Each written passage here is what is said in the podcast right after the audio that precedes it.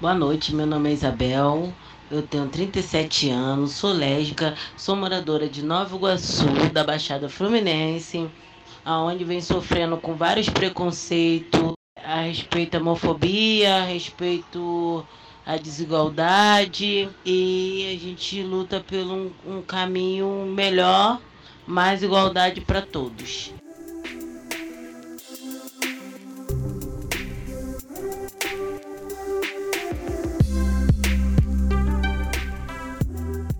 Olá, tá começando mais um programa Saúde e Diversidade, o podcast de saúde LGBT. Nosso programa vai ao ar todas as segundas-feiras em todos os tocadores de podcast e vai ao ar toda quarta-feira pela Rádio USP. Esse é o nosso trigésimo programa, 30 semanas de pura emoção. Esse programa foi gravado dia 6 de março de 2021. Eu aqui quarentenado nessa quarentena que se acerra, aqui da minha casa, no meu escritório. Mário César Vilhena, converso com a minha amiga, mais do que amiga, cada vez mais amiga e amada, querida, que tem vontade de abraçar e entrar dentro, Vivian Avelino Silva. Fala, Vivi, tudo bem? Tudo jóia, tudo bom? E você, como você tá, Mário? Tudo bem. Vivi, antes da gente apresentar o nosso convidado mais do que ilustre, eu tenho uma coisa para te contar hoje. Ah, será que é uma novidade para mim também? Antes dessa novidade, eu queria te falar, hoje li na cama Robson Crusoe é francês. Ô, louco, Mário. Como você tá chique. Tabela periódica faz 152 anos hoje. Mas mais do que isso, você que utiliza o símbolo do potássio para fazer risadinhas, kkkkk, manda risada pra gente através das nossas redes sociais, arroba saudiversidade, ou então saudiversidade, arroba gmail.com. Estamos no Twitter, Instagram e Facebook. E também gostaríamos de anunciar que, a partir de agora, o Saúde Diversidade Podcast é, o Instituto Saúde e Diversidade. A gente passa a ter um website que está sendo construído e um local que tem o intuito, o objetivo de proporcionar informação, instrução e ser um local de acolhimento e informação para questões LGBTQIA+, cultura, direitos e tudo mais. Não é o máximo? A gente está super feliz com essa progressão de carreira né, que o podcast teve e a gente espera realmente conseguir ajudar mais pessoas a ter mais conhecimento, mais informação, menos ignorância, menos preconceito, menos estigma. E eu tenho certeza que essa pessoa que veio aqui como convidado ilustre nosso hoje também tem a mesma motivação na vida, né? A gente hoje recebe o Saulo Vito Ciasca, Saulo é médico psiquiatra, formado pela Faculdade de Medicina da Universidade de São Paulo. Ele é coordenador da área de saúde da Aliança Nacional LGBTI+, coordenador também da pós-graduação em psiquiatria pela SANAR e professor da disciplina de saúde LGBTQIA+, na graduação em medicina da Uninove e também de cursos de pós-graduação no Instituto de Psiquiatria do Hospital das Clínicas. Saulo, bem-vindo, obrigada por aceitar falar com a gente. Olá, obrigado. Obrigado, Vivian, obrigado, Mário. Prazer estar com vocês. Uma honra. Saulo, a gente sempre começa com o nosso convidado contando um pouco para a gente sobre a sua trajetória, sobre eventos da vida que te trouxeram até aqui. Conta para a gente um pouco sobre o Saulo. Opa, então, eu posso começar dizendo que eu sou gay, né? Sou homem cis gay, branco. E quando eu entrei na faculdade, eu ainda estava bem dentro do armário, né? Eu ainda estava bem lá em 1900 e bolinha, tô brincando, foi 2001 quando eu entrei. A gente não tinha muitos gays na rua, você não tinha muita representatividade, e a própria faculdade também não tinha. Então, eu me vi um pouco sozinho, né? E aí eu fui conhecendo pessoas lá dentro da faculdade, e aí eu me questionava, assim, dentro, lá com os professores, ué, e questões de saúde específica de gays, né? Que, que me pegavam, assim, por que, que eu sou gay, afinal? Por que, que isso aconteceu comigo? E depois eu fui melhorando no sentido de, não, quer saber, eu vou estudar, e eu vou estudar bastante para entender o que aconteceu, né? E aí eu fui entendendo que, na verdade, não tem nada a ver comigo, né? Tem mais a ver com vários fatores aí genéticos, tem vários fatores aí que, na verdade, não tem uma relação com escolha, né? E aí eu fiz residência, fiz psiquiatria, entrei no Antigos, que ambulatório transdisciplinar de identidade de gênero, né, em orientação sexual, e lá eu comecei a atender pessoas trans. E também tive uma experiência, né, com crianças e adolescentes com vivências de variabilidade de gênero lá no ambulatório, e isso foi me cativando cada vez mais no sentido de, tá, tem muita especificidade de saúde que a gente tem que olhar, não só de gays, mas também de lésbicas, de bissexuais, de pansexuais, de travestis, de transexuais, de pessoas não binárias, de pessoas intersexo. E aí eu comecei a dar aula sobre isso na faculdade da Uninove, criei uma disciplina lá quatro anos atrás, E estou aí, dando aulas, curso de pós, a gente editou um livro, né, junto com o Ademir Lopes Júnior e André Herkovitz, sobre saúde LGBTQIA+.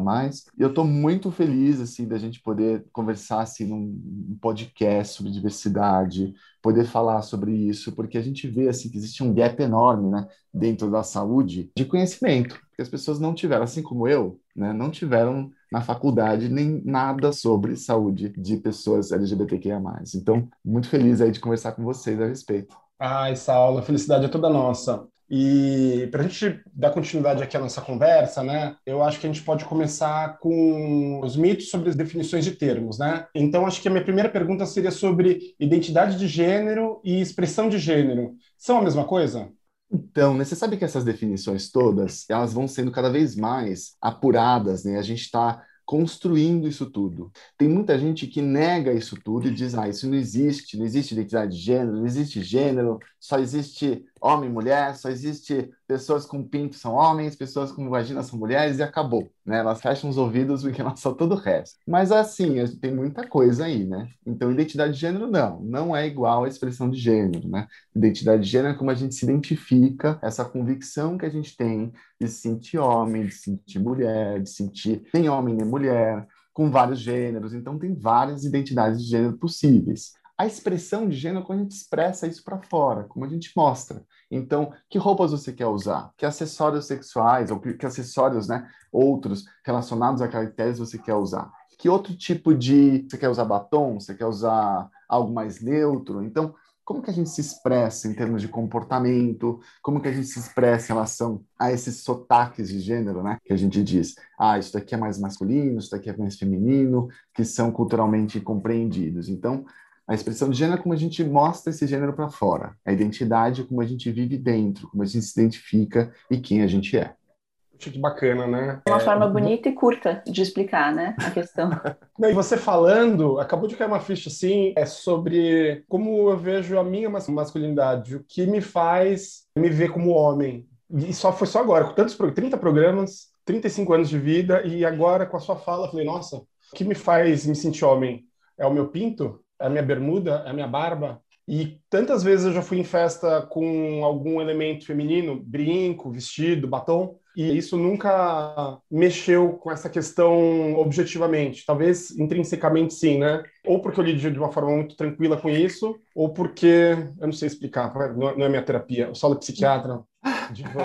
Mas, Mário, veja, você, quando você usa algo que pode ser considerado feminino enquanto homem, você está abrindo as possibilidades do que é masculino também, né? Porque no final, o que, é de homem e de mulher é muito ridículo, né? Eu tô aqui de barba, então se eu coloco um batom vermelho, pronto, ninguém mais sabe lidar comigo, porque tá, a pessoa é homem, é mulher, colocou esse batom, você confunde. Então, assim, existem signos tão fortes em relação ao que é masculino e feminino que acho legal a gente quebrar. E nós gays, a gente geralmente quebra 10 anos antes, né? Depois os héteros começam a usar 10 anos depois os brincos, os batons. O importante é que a gente não deixa de ser quem a gente é e, e, isso não muda a nossa essência e não deveria ter importância nenhuma, né? Embora muitas pessoas da sociedade deem muita importância a isso. Por isso que a gente está discutindo esses temas. Então vai ser uma lista de mitos hein, que a gente vai discutir hoje. O próximo seria o seguinte: será que heterossexual é a pessoa que gosta do sexo oposto? Olha só, né? Isso foi uma pergunta que eu coloquei num dos cursos que eu dei. Falei, gente, como é que vocês definem heterossexualidade? Porque a gente fica falando de homossexualidade e todas as questões LGBTQIA+, sem revisitar a heterossexualidade, né? E aí a definição básica que as pessoas falam, não, heterossexual a gente gosta do sexo oposto. Tá, mas calma. Primeiro que sexualidade, orientação sexual, tem relação com uma atração que a gente sente em relação a gênero, né? Em relação a como as pessoas se mostram em relação a gênero. Então, a heterossexualidade, ela pode ser definida novamente por um, alguém que tem atração por um gênero diferente do seu. Por que, que eu digo isso? Porque gênero oposto significa que só tem dois gêneros, homem e mulher. E a gente sabe que não é bem assim, e não é bem assim há muito tempo, né? Algo de, ah, então, é, isso é de 2021, tem esses gêneros não binários, adolescentes estão falando disso. Não, a gente tem evidências, né, de não binaridade aí em toda a história, e a gente sabe que, assim, quando o Cristóvão Colombo chegou nos povos ameríndios, lá em cima, lá no, na América do Norte, viram que tinham três gêneros. Tinha homem, tinha mulher e tinha um two spirit, que era um gênero não binário. Então, assim, não é nada muito novo. Então, quebrando essa ideia de que só existem dois gêneros, heterossexualidade não pode ser gênero oposto, porque não tem só dois. Então, vamos falar que heterossexualidade é uma pessoa que gosta de um gênero diferente do próprio gênero, diferente do seu. Fez sentido para vocês? Total. Dentro dessa discussão, acho que um tema que a gente já discutiu aqui é a diferença entre gay e HSH. Mas nesse livro que a gente citou, o Manual de Saúde LGBTQIA+, aparece pela primeira vez o termo HC-SHC. Você pode explicar o que quer dizer esse termo? Estou explicando um pouco para os ouvintes aí, né? A gente usa muitos termos para se referir à orientação sexual, que é o que a gente chama de identidades sexuais, que é como você se identifica em relação à sua orientação sexual. Tem uma diferença você falar que você é gay e você é bicha.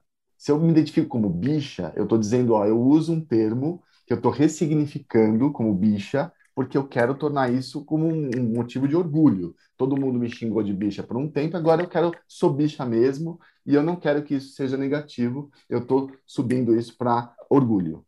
Agora, a gente usa, né, dentro da medicina, um termo que é o HSH, que é homens que fazem sexo com homens.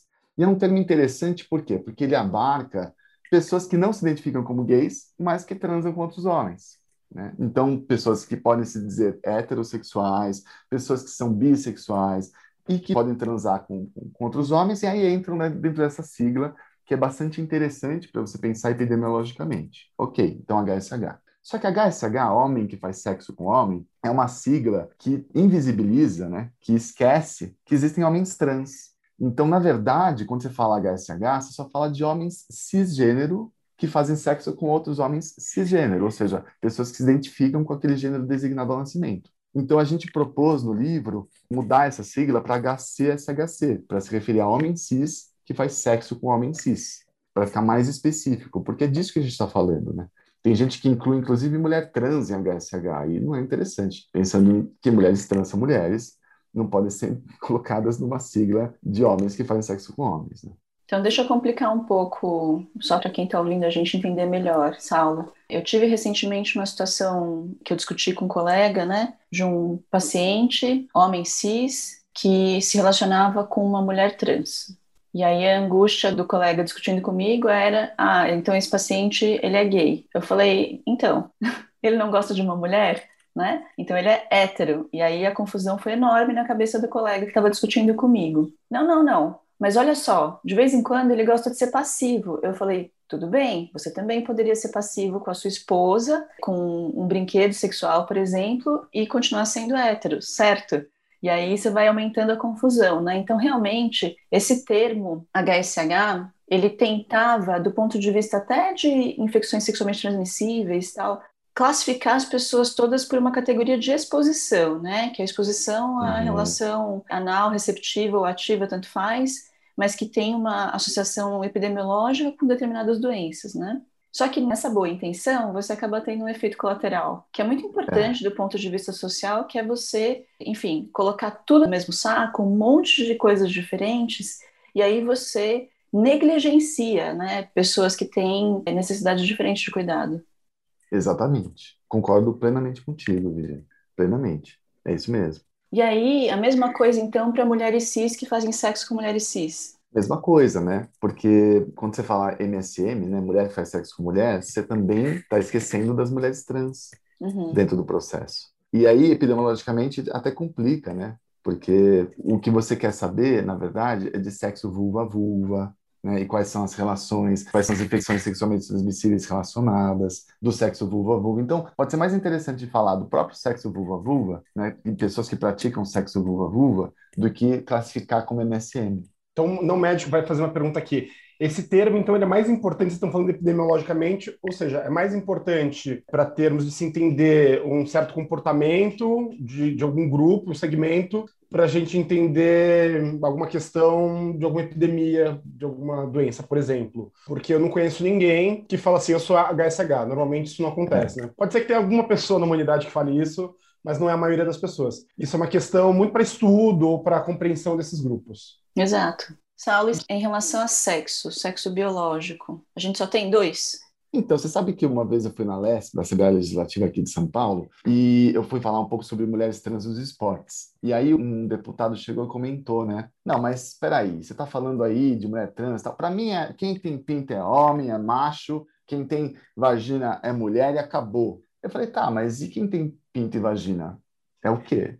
Aí ele ficou um pouco indeciso, ele falou assim, ah, Aí a pessoa decide. então você está falando que existe identidade de gênero, que a pessoa pode se identificar em relação ao gênero, só para as pessoas que têm pênis e vagina. Quem tem pênis é obrigado a se identificar com o homem, né? E sexo biológico, quando a gente vai estudar, a gente começa a compreender que sexo biológico, esse termo, já é uma convenção. E a gente usa várias terminologias para poder dizer que, então, tá, Sexo masculino, o que, que é? Uma pessoa que tem pênis, que tem cromossomo XY, que tem gônadas, que tem testículo, que tem um corpo hormonalmente masculino, no sentido de tem mais testosterona, e que tem um cérebro também com características masculinas. Então, junta tudo isso e você diz que isso é sexo masculino. Mas é uma convenção, porque sexo biológico, por exemplo, em vegetais, são usadas outras convenções, gimnosperma, endosperma, não sei se vocês lembram da botânica. Mas no ser humano, a gente tem que começar a falar não de um sexo biológico, mas de vários sexos, no sentido de que as pessoas têm um sexo genital, um sexo cromossômico, um sexo gonadal, um sexo hormonal, né, de ambiente hormonal ou fenotípico. E aí, quando esses sexos todos estão dentro de uma conformação que a gente considera, opa, que a gente convencional chamar de masculino, a gente chama aqui de sexo masculino. Tem alguns estudiosos que usam até o termo endossexo masculino, para falar que então você tem todas essas características juntas. Quando você tem uma pessoa que tem vulva, que tem vagina, que tem útero e tem vários componentes aí considerados femininos, a gente diz endossexo feminino. E aí tem as pessoas intersexo, cujos sexos não são tipicamente conformados, no sentido de que você tem um sexo genital, que pode ser um sexo genital, a pessoa tem pênis, e a pessoa pode ter um sexo cromossômico XX, ou o contrário, né? Então a pessoa é XY e tem uma vulva por várias razões aí que a gente tem por em diferenças de desenvolvimento do sexo. Então, respondendo a sua pergunta, Vivian, não, não existem só dois sexos, existem pelo menos três, que a gente fala de intersexo, endossexo masculino e endossexo feminino, e são três convenções, porque a gente tem que começar a falar de sexo genital, fenotípico, hormonal, cerebral e gonadal. Hoje a gente está aqui com Saulo Ciasca, esse é o nosso trigésimo episódio, também lançando o Instituto Saúde e Diversidade. Vocês podem encontrar a gente nas redes sociais, Facebook, Instagram e também através do e-mail saudediversidade.gmail.com. Para acompanhar esse papo com essa pessoa deliciosa, que é o Saulo, inteligente, bonito e tudo de bom da humanidade, a gente tem uma música que é Mulher, Homem, Bicho, que é da Ana Frango Elétrico.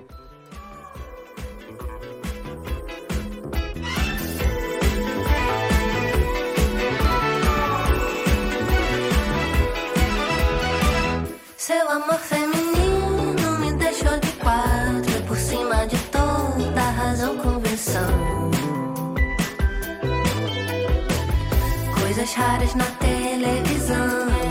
Mas sua televisão me pegou de jeito, me capturou, me jogou, me roubou. Me deixando sem direção. Chega de astrologia, antropologia, não tem hora certa. Saulo, muito bem. Que delícia ter você aqui com a gente. Saulo, para a gente dar continuidade para o tema de intersexo, então, intersexo é a pessoa que tem um endossexo que tem componentes do feminino e do masculino. Na verdade, o intersexo é intersexo. Né? Então, a gente chama de endossexo ou intersexo. Se você é endossexo, você não é intersexo. Um termo análogo ao contrário do intersexo. Entendi. Isso. E aí, o intersexo, é uma pessoa que é intersexo, ela pode ter identidade masculina ou feminina. Pode. Pode. Então, essa é uma questão que eu acho que, né, que é importante salientar. Quando nasce uma pessoa lá com uma genitália atípica, com pênis e vagina, por exemplo, a sociedade fica maluca, né? Porque aí como é que você designa o gênero? Você vai chamar de menino, você vai chamar de menina, que nome que você dá para isso? E aí fica todo mundo ansioso, aí as pessoas começam a, a pedir para o cirurgião fazer uma cirurgia, não tem que operar, decide aí, faz um pênis, faz uma vagina. Alguns cirurgiões fazem cirurgias, outros não. Então fica confuso porque a gente não tem muito um preparo dentro de uma sociedade que só entende dois sexos quando acontece né, essas, um sexo atípico ou uma pessoa que nasce intersexo. E aí você não consegue designar um gênero. Tem gente que vai designar fazendo uma cirurgia, pronto, vamos chamar de é uma menina, a gente fez uma vulva aqui, uma vagina e pronto. Essa menina aí vai ser tratada como menina. Se essa menina, ao se desenvolver, não se identificar como menina, ela não está se identificando como menina, na verdade é um menino, e se identifica como menino e não tem esse reconhecimento do, da feminilidade, a gente está falando que vai ser um menino trans, um menino trans intersexo. Por quê? Transsexualidade, no final das contas, é alguém que não se identifica com o gênero designado ao nascimento a partir do reconhecimento do sexo genital. Então a pessoa reconhece um sexo, tá, tem pênis, designa um gênero, é menino. E aí, se a pessoa se identifica como menino, é cisgênero. Se não se identifica, é trans. Isso uhum. pode também cair nas pessoas intersexo, e a gente chama aqui isso até um efeito iatrogênico, né? Uma pessoa que é trans iatrogenicamente, ou seja, a medicina causou isso. Porque ao invés de esperar, né, que seria o ideal, para você ver o desenvolvimento da identidade de gênero lá com 2, 3, 4 anos de idade, alguém pediu antes e perdeu qual que seria a identidade de gênero real dessa criança. Entendi. E aí, além disso, né, a pessoa que tem uma determinada identidade de gênero pode perfeitamente ter a orientação que ela quiser, né? Isso é uma coisa que as pessoas confundem demais, eu acho, né? Que então a pessoa é trans, ela virou mulher, era homem, virou mulher porque queria ficar com homem, né? Ah, não, mas e se você for uma mulher trans e que é lésbica ainda por cima? Não, não, é muita confusão para a cabeça das pessoas, né? E a gente tem que entender que são coisas absolutamente separadas, né? Uma coisa é identidade, outra coisa é orientação sexual, né, Saulo? Parece óbvio, né? Mas quando a gente vai ensinar isso para os médicos, pra... o pessoal se confunde bastante. Por quê? Porque a gente escuta por anos que é isso. O que faz você um homem gostar de mulher? Não, na verdade não, né? Então, assim, dentro dessa questão, Vivian, no final das contas, a gente também não escolhe muito orientação. Foi o que você disse, mas a gente não tem uma, não tem como vir, né? Ah, então eu vou fazer uma escolha. Eu acho que as únicas pessoas que escolhem, na verdade, com quem elas querem ficar, são as pessoas pansexuais, né? São as pessoas bissexuais ou polissexuais, porque elas têm um cardápio maior. Resumindo, assim, eu gosto de brincar que orientação sexual é essa capacidade de sentir atração que a gente tem e que a gente pode ter mais, pode ter menos, por determinados gêneros. Então, você chega no restaurante, você tem um grande cardápio, tem gente que só gosta das entradas e só vai olhar para a entrada. Tem gente que pode escolher a entrada, prato principal, sobremesa, tem o cardápio todo lá para escolher e a pessoa escolhe. E tem gente que não quer nem pedir o cardápio, porque o que importa é o sorriso do garçom que vem junto, né? Não interessa muito o que está no cardápio, interessa é, são outros componentes, são outras coisas, outras questões. Então, uma pessoa, por exemplo, homossexual, heterossexual, vai escolher uma parte do cardápio só. Né? Não tem muita capacidade de sentir atração por outras partes do cardápio. Então, eu sou homossexual, eu sou homossexual bem da gema, assim, né? Sou gay, assim, bem, bem daqueles sangue puro, porque eu tenho a menor, menor capacidade de sentir atração por mulher, assim, nenhuma, né? Já tentei bastante, mas nada, nada. Não acontece. Tem gente que tem um pouquinho, tem gente que tem mais ou menos, né, que tem, né, sente atração por homens, mulheres e vários outros gêneros. E tem gente que sente atração independentemente do gênero, né, que são as pessoas pan. Então, não interessa muito o gênero, interessa é. Então, para retomar o que você está falando, a gente está falando especificamente do conceito de orientação sexual, que é Isso. com quem a gente se relaciona afetivamente, né? Com quem a gente quer transar, com quem a gente quer beijar, quer catar na balada, quer casar, quer uhum. se relacionar. E aí você trouxe um termo que no nosso programa é novo. É, você falou que é o termo pansexual. E esse termo pode ser Opa. bem confuso, principalmente porque a mídia e o conceito é médio, ele faz uma confusão, né? Todo mundo acha que pansexual é aquela pessoa que transa com a árvore, transa com areia, tipo ser gay e a, e a Janis Joplin na Bahia é. fazendo sexo na praia com, com a pedra. E é. não é isso, né? Não é isso, Mário, não é de jeito nenhum, né? Não é gente Muito que bem. transa com cadeira, com cachorro, não, não, ah, não. eu estava esperando é. esse dia ansiosamente. Não é isso. Você sabe que, assim, em sexualidade, se a pessoa é um ser humano, se ela está viva, se ela é maior de idade e tem consentimento, aí a gente começa a falar que tá tudo bem, né? Tá tudo ok, uhum. escolhe com quem você quiser transar. Agora, Orientação sexual se refere a pessoas, né? Então, são vivas, maiores de idade, exercem consentimento. A pansexualidade se refere a pessoas que gostam de pessoas independentemente do gênero. porque a gente fala que o gênero não necessariamente precisa importar totalmente na atração. Existem vários outros aspectos relacionados à atração e afetividade, né? Tem charme, tem inteligência, tem vários outros aspectos. Então, a pessoa pansexual, ela sente atração independentemente do gênero.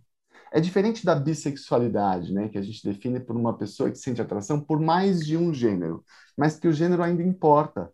O gênero é um componente importante aí nessa somatória para a pessoa sentir atração. Ou seja, deixa eu falar com o tio do Zap. Tio do Zap, me ouve e imagina meu rosto. Pansexual não faz sexo com cachorro. Isso é crime isofilia o nome.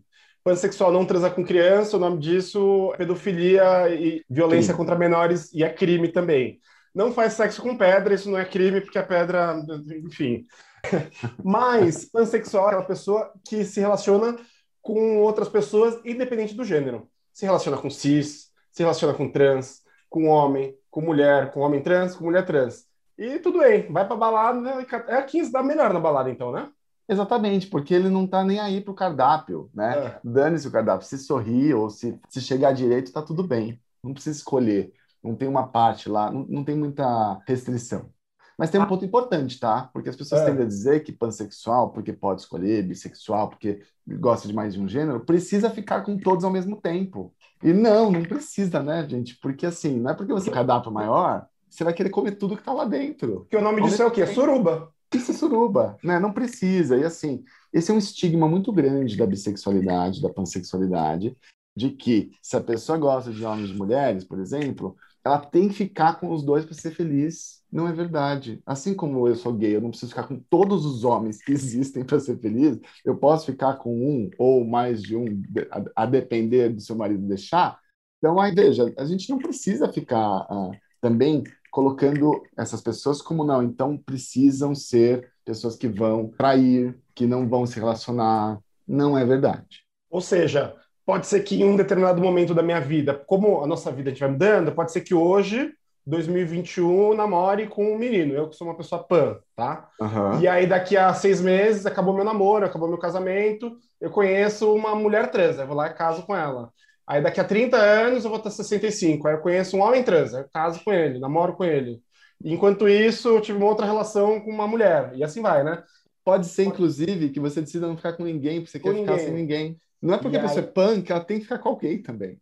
É isso. E aí a gente entra, Vivi, numa outra questão. Pois é, e assexual? Quem que é assexual? A gente também tem preconceitos contra esse termo, né? Parece que a pessoa é antissocial, ou, sei lá, ela é eremita. O que, que significa ser assexual? Então, a sexualidade tem relação com uma pessoa que sente menos, menor atração por outras pessoas e ou não sente nenhuma atração por outras pessoas, tá? Então a gente coloca as pessoas assexuais se definem assim.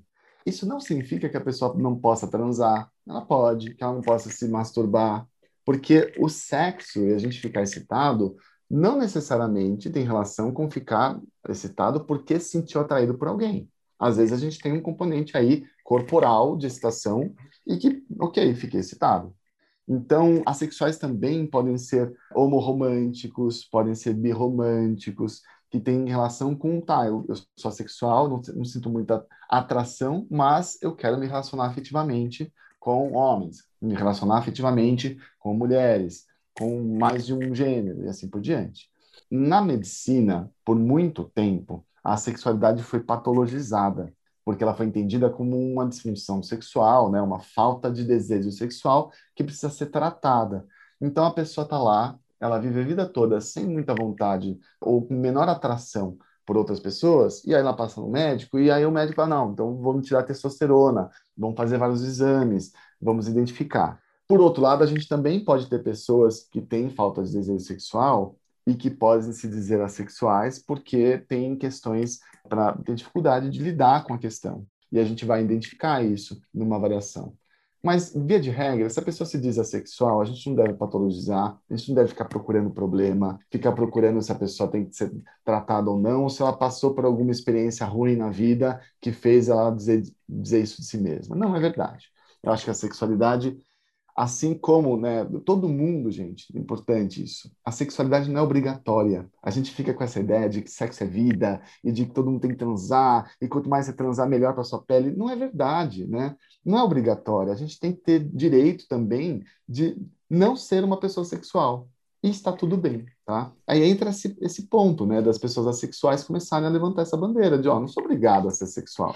Tem gente que é mais transarino e tem gente que é menos transarino. Pode não se identificar como sexual, assexual, mas a gente vai ver, né, nas relações, o problema é quando junta uma pessoa que tem muita necessidade, né, e tem muita atração, com uma pessoa que tem menos. E no final das contas, todo mundo tem mais ou menos, não é todo mundo igual. Você sabe que isso me traz uma questão que é pouco falada, mas agora a gente está tendo mais visibilidade, que são as relações e a sexualidade na terceira idade. Né? A gente já trouxe isso em alguns episódios, está sendo discutido na mídia, que na verdade, às vezes, para um casal que tem mais de 65, 70 anos, o grande tesão é dormir de conchinha e ter um super brunch no dia seguinte. E não é uma puta noite de sacanagem e sexo, porque muda um pouco. Pode ser que role, mas pode ser que a relação esteja em um outro local, né? E isso é pouco discutido. Quem discute, e tem muitas pessoas é, que vêm discutindo isso, falam, e é tão óbvio. E quando a pessoa fala essa coisa tão óbvia que não é discutida, cai umas fichas. Eu me sinto tão panaca quando eu vejo coisas óbvias sendo ditas e que eu deveria ter percebido e não percebi ainda, sabe? E uma outra coisa é, é de um movimento que é invisibilizado, inclusive dentro do movimento LGBTQIA, que é o movimento letrinha A, né? E que são pessoas que falam assim: olha, eu me relaciono com pessoas com quem eu me interesso, por exemplo, intelectualmente. Isso. Eu não vou pra balada e olho um cara gostoso e vou trepar com esse cara. Vou transar, etc, porque eu acho ele gostoso. Mas às vezes eu conheci uma pessoa, tudo mais, eu fiquei lá e me interessei intelectualmente por essa pessoa, e aí sim, através dessa conexão, que não é só física, eu vou me relacionar com ela, né? Isso, mas geralmente a relação ela não vai ser sexual. Ela uhum. pode ser, mas ela não vai ter esse viés, né? A, a relação vai ser afetiva, emocional, por outras linhas. Uhum. E também, às vezes, sexual, mas não é o que pega no desejo, na atração. E acho que deve ter bastante diferença, né, nessa patologização da assexualidade, né, Saulo, entre homens e mulheres, né? Porque é muito mais cobrado de homens, né, ter um desempenho sexual, sempre ter interesse, etc. Com certeza. Quando a gente pensa nesse recorte de gênero, né, para o homem, o homem é obrigado a ser sexual e a uhum. mulher, ela é ensinada a ser menos sexual, ela não é. manifestar sexualidade. Isso também tem outros recortes quando a gente fala de etnia, né? Então, tem gente que fala, né, que o homem negro ele tem que ser muito sexual. A mulher negra tem que ser muito sexual, porque são corpos mais sexualizados na mídia, que são mais mostrados de uma forma, né, racista estruturalmente, dessa forma. Então, existem diferenças, né? Existem questões até, quando as pessoas falam, por exemplo, até japoneses, né? Também tem uma questão étnica aí. De quanto mais se transa, menos se transa, o que se mostra, o que não se mostra. Então a gente vê diferenças culturais.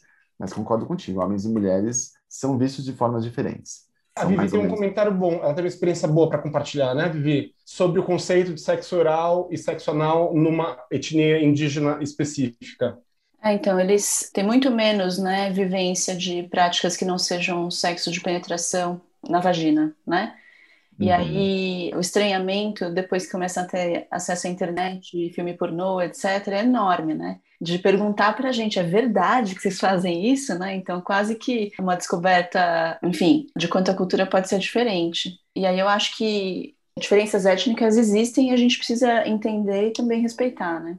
Ah, sim, com certeza, com certeza. Mas, Saulo e Vivi, hoje, para a gente conversar sobre todos esses temas que estão me deixando muito empolgado, a gente está com a Ana Frango Elétrico e com essa música maravilhosa, Mulher, Homem, Bicho. Olha só.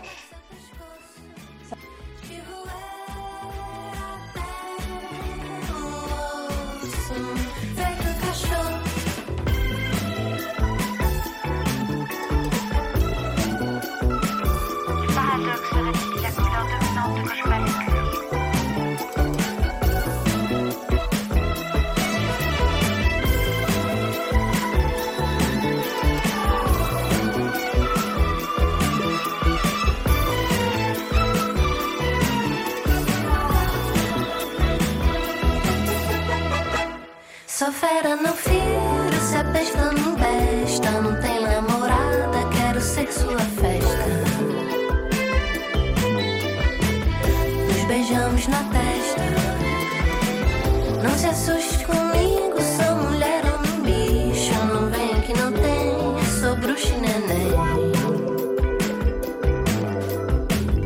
Folhas doces de coco e sabão.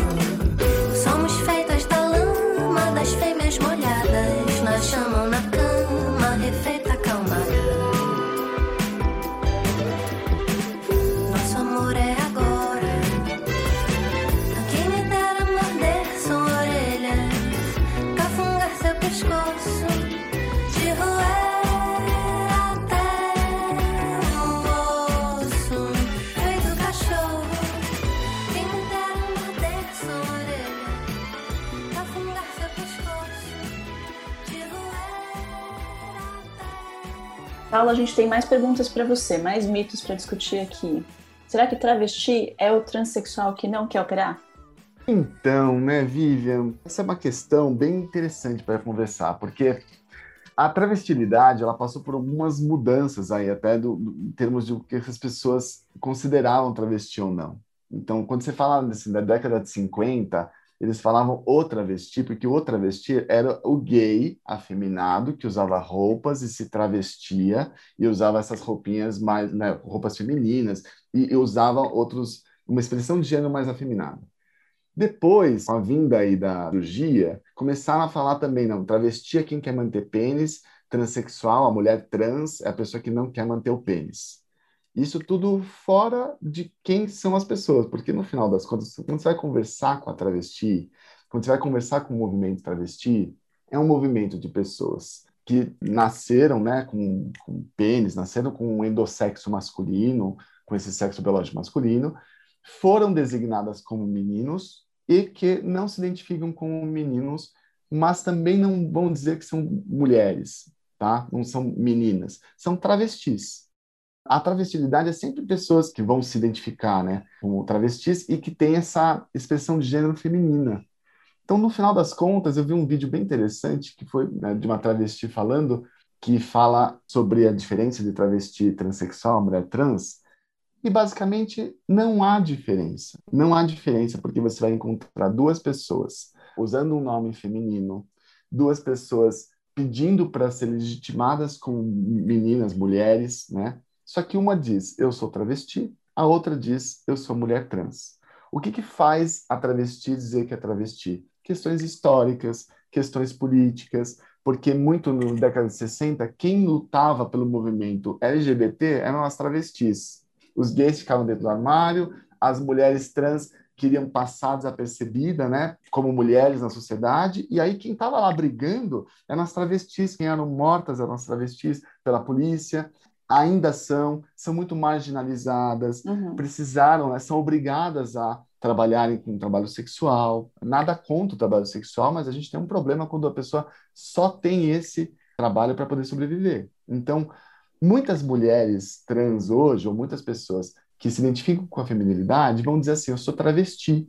Por quê? Porque eu quero dar mais visão, eu quero dar mais força, eu quero dar mais legitimação, empoderamento, porque eu estou aqui numa faculdade de direito, eu sou advogada, eu sou travesti, porque eu sou médica travesti, e, quer, e aí tirar a travestilidade também desse lugar da marginalização. Então, o que faz a pessoa se identificar como travesti ou como mulher trans é estar mais ou menos dentro dessa questão histórica. Né? No final das contas, nós vamos tratar as pessoas pelo feminino, todas, e infelizmente o Conselho Federal de Medicina ele errou na última resolução, de 2265-2019, porque coloca lá travesti como alguém que não quer tirar pênis. Isso é uma decisão, conceito muito antigo, que precisa ser reformulado.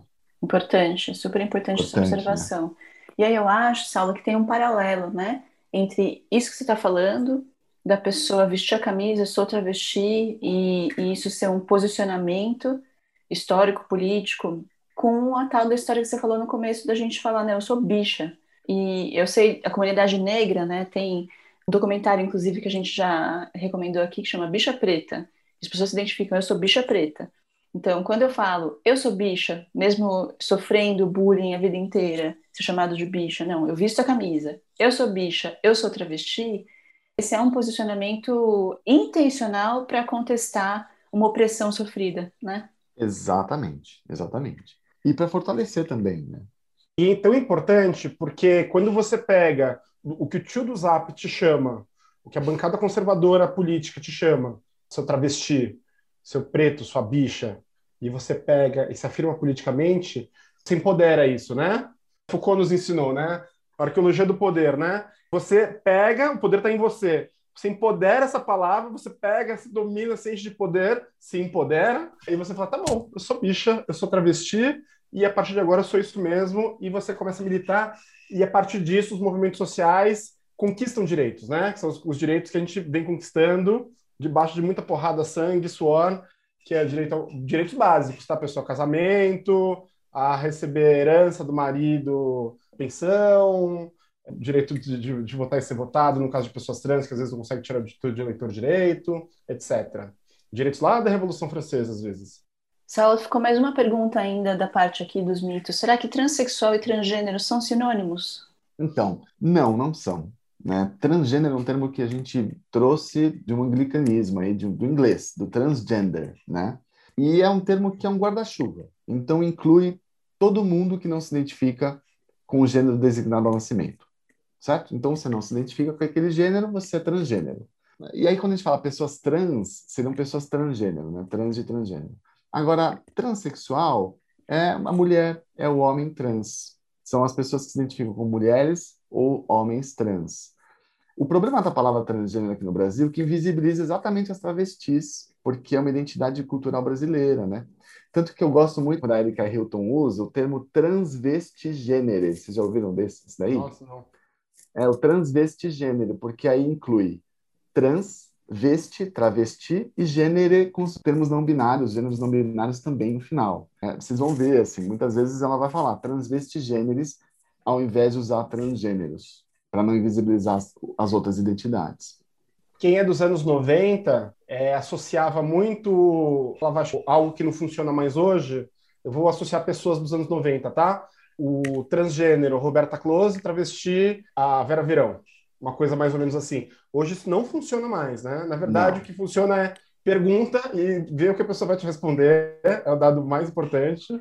E assim, né, a gente precisa parar com uma coisa que é cafona demais, que é ficar perguntando, é cafona invasiva, né, que é ficar perguntando para as pessoas se elas têm pênis, se elas têm vagina, se elas foram é. operadas, né? Infelizmente, a gente ainda vê isso na mídia. Quando aparece alguém trans na mídia, num programa de entrevistas, as pessoas perguntam: nossa, você já fez a cirurgia? Não fez? Gente, saber se a pessoa tem pênis ou vagina é só para a pessoa, né?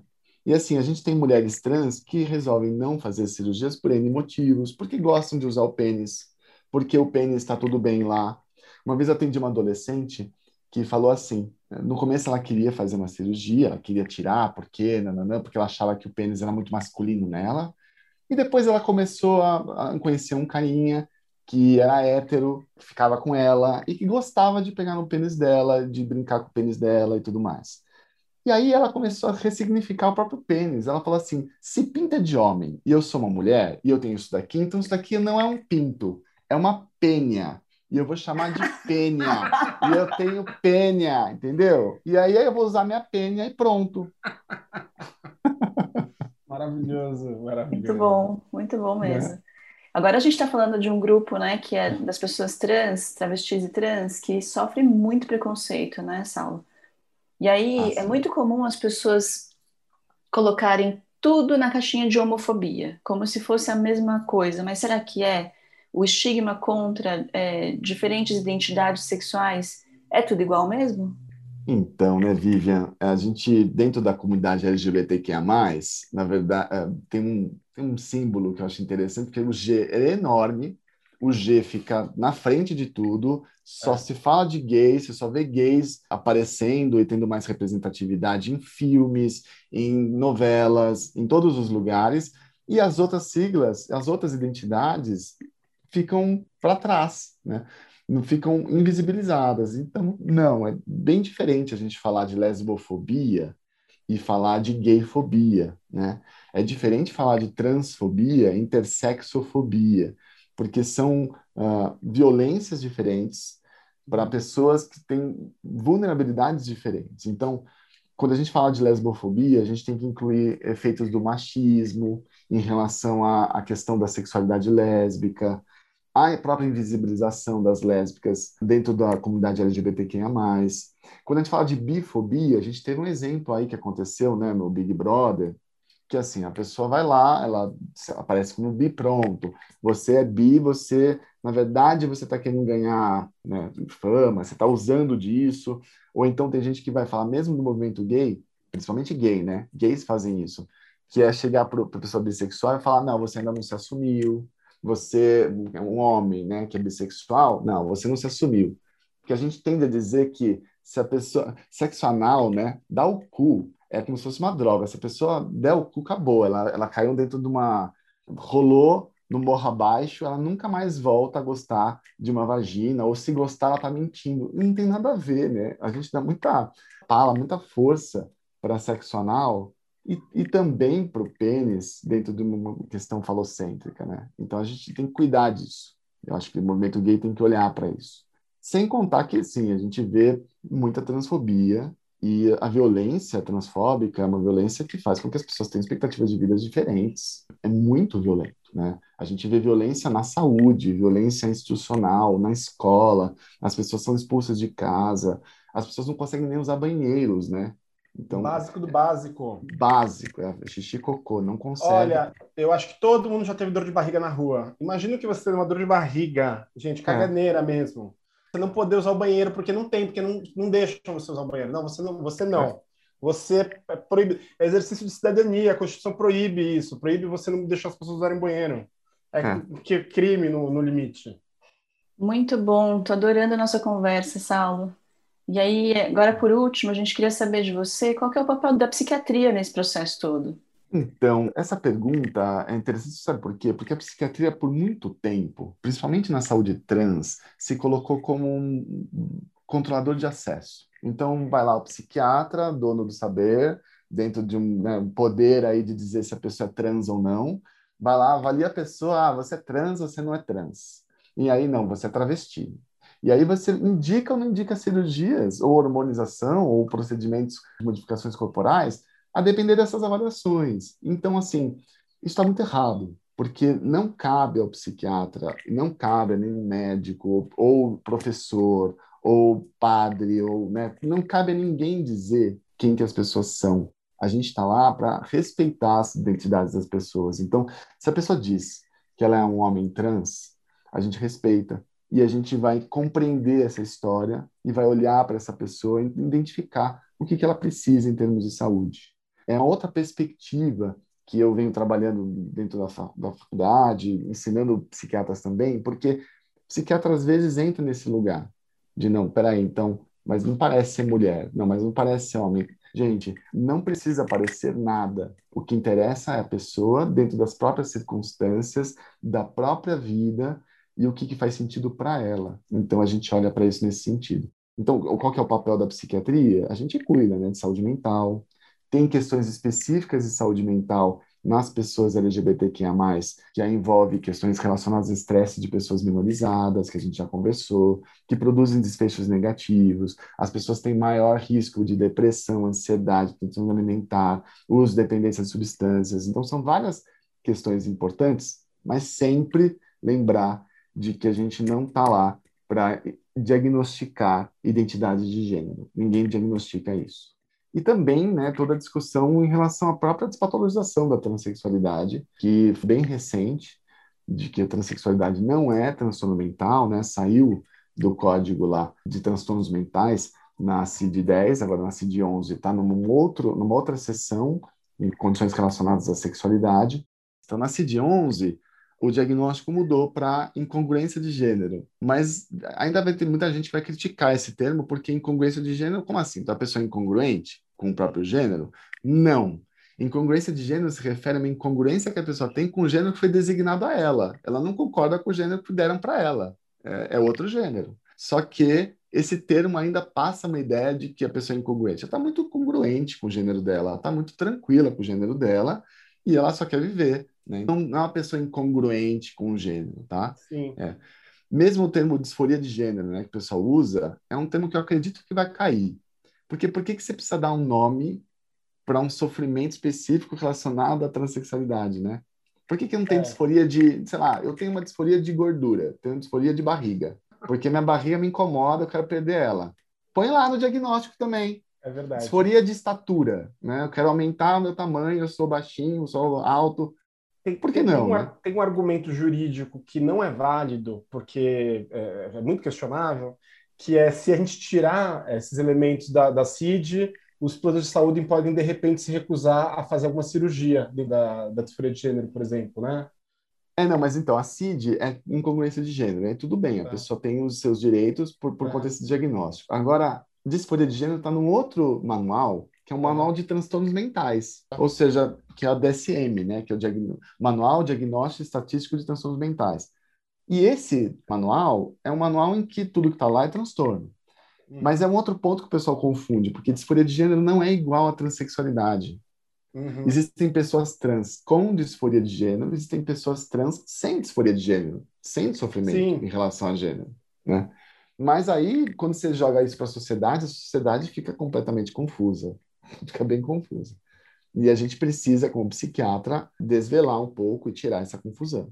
Ótimo, muito bom. Adorei, Saulo. Aprendi muito de novo. Nossa, muito. Eu adorei essa questão de mitos e verdades, gente. A gente poderia fazer mais vezes, assim. E eu Foi muito bom, Saulo mais programas. Ah. Foi um prazer. Ah, prazer foi nosso. Saulo, é, no final dos nossos episódios a gente tem um último bloco que se chama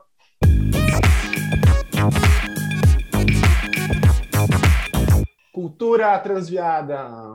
Nesse momento, é o momento cultural do nosso programa. O Vivi, eu e os nossos convidados, nós trazemos dicas culturais, ou não, qualquer dica que a gente julgue que seja útil para as pessoas que estão nos ouvindo. E como sempre, toda semana, e estamos na trigésima semana, 30 semanas, tem que ser gente para estar aqui, né? E eh, nós começamos com os nossos convidados, dando as honras da casa. Saulo, você tem uma dica para os nossos ouvintes, por favor?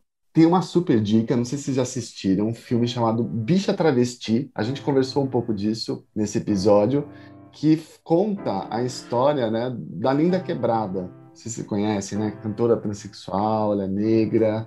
Já ouviram a Linda Quebrada? Então, essa Linda Quebrada é sensacional e aí conta bastante essa coisa da, de uma desconstrução desses estereótipos de gênero, de classe, de raça, de etnia. Então, assim, assistam Bicha Travesti, gente, que é sensacional. Entre a oração e a ereção, oração, ora não são, um são, bem são, sem nação, mesmo que não nasçam, mas vivem e vivem e vêm.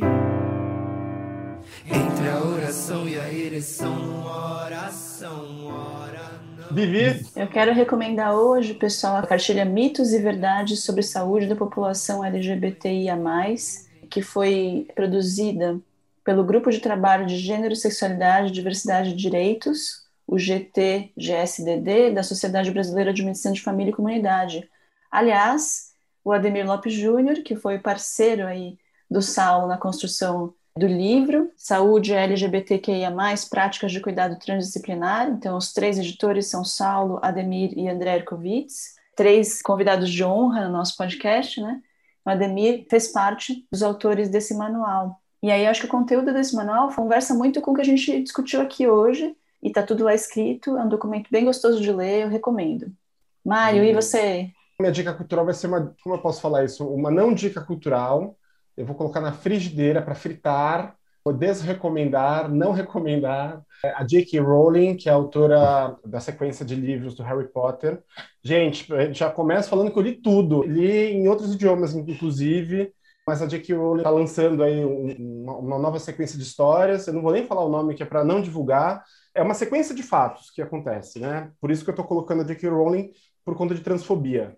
É, primeiro que ela coloca uma travesti com o nome travesti como o, no papel de vilã da história. E aí depois ela se coloca nas redes sociais como uma pessoa preocupada com o movimento dos travestis, utilizando o termo travestis, e, e a questão dos movimentos sociais é, femininos e as feminilidades. E depois, quando alguém fala é, e usa um termo nas redes sociais dela de pessoas que menstruam, ela responde: como assim pessoas que menstruam? Antigamente usava um termo para isso, fazendo referência que o nome de pessoas que menstruam, o nome usado é mulher, né? desconsiderando as pessoas trans, por exemplo. Ou seja, ela é transfóbica e ela insiste na transfobia dela e ela não não arreda o pé, ela só arreda o pé quando a crítica e o público e os fãs caem matando. A mulher mais rica do que a rainha da Inglaterra, uma mulher que influencia o mundo todo, gente, tipo, de ponta a ponta, África, Ásia, Américas todas. Escreveu um livro e que então era sensível à questão G do mundo do, do universo LGBTQIA+, dos homens gays, apresenta essa questão transfóbica, para mim inaceitável. Poderia, é, pelo menos, tentar discutir a situação e ela nem quis discutir o fato. Ô, Mário, posso te contar um negócio? Pode. Você sabe que vai lançar um jogo, né, de videogame chamado Hogwarts Legacy e você vai poder escolher se você é trans ou não. Ah, é? Chora J.K. Rowling, é, porque é isso. Vai ter game com pessoas trans e em detrimento a J.K. Rowling. Muito bom, muito bom. Aula contestando, muito, muito bem, muito bem. Gente, se você gostou do nosso episódio, se você gostou do fato de virarmos um instituto, Instituto Saúde e Diversidade, se você gostou do saldo de tudo que ele contou de mitos e verdades, manda mensagem pra gente, arroba Saúde e Diversidade no Twitter, Instagram e no Facebook, ou então saudiversidade.gmail.com. Saulo, muito obrigado. Foi um prazer estar com você aqui hoje. Obrigado, Mário. Obrigado, Vivian. Prazer, Adorei. foi tudo meu. Eu quero agradecer também ao pessoal que dá apoio para o nosso podcast, Fernanda Henrique, Pamela Quevedo, Natália Breda, Fábio Escaleira e Bruna Pousada. Obrigada a todos. Adorei a conversa de hoje. Um beijo para todos, gente. Beijo! Beijo. Até semana que vem.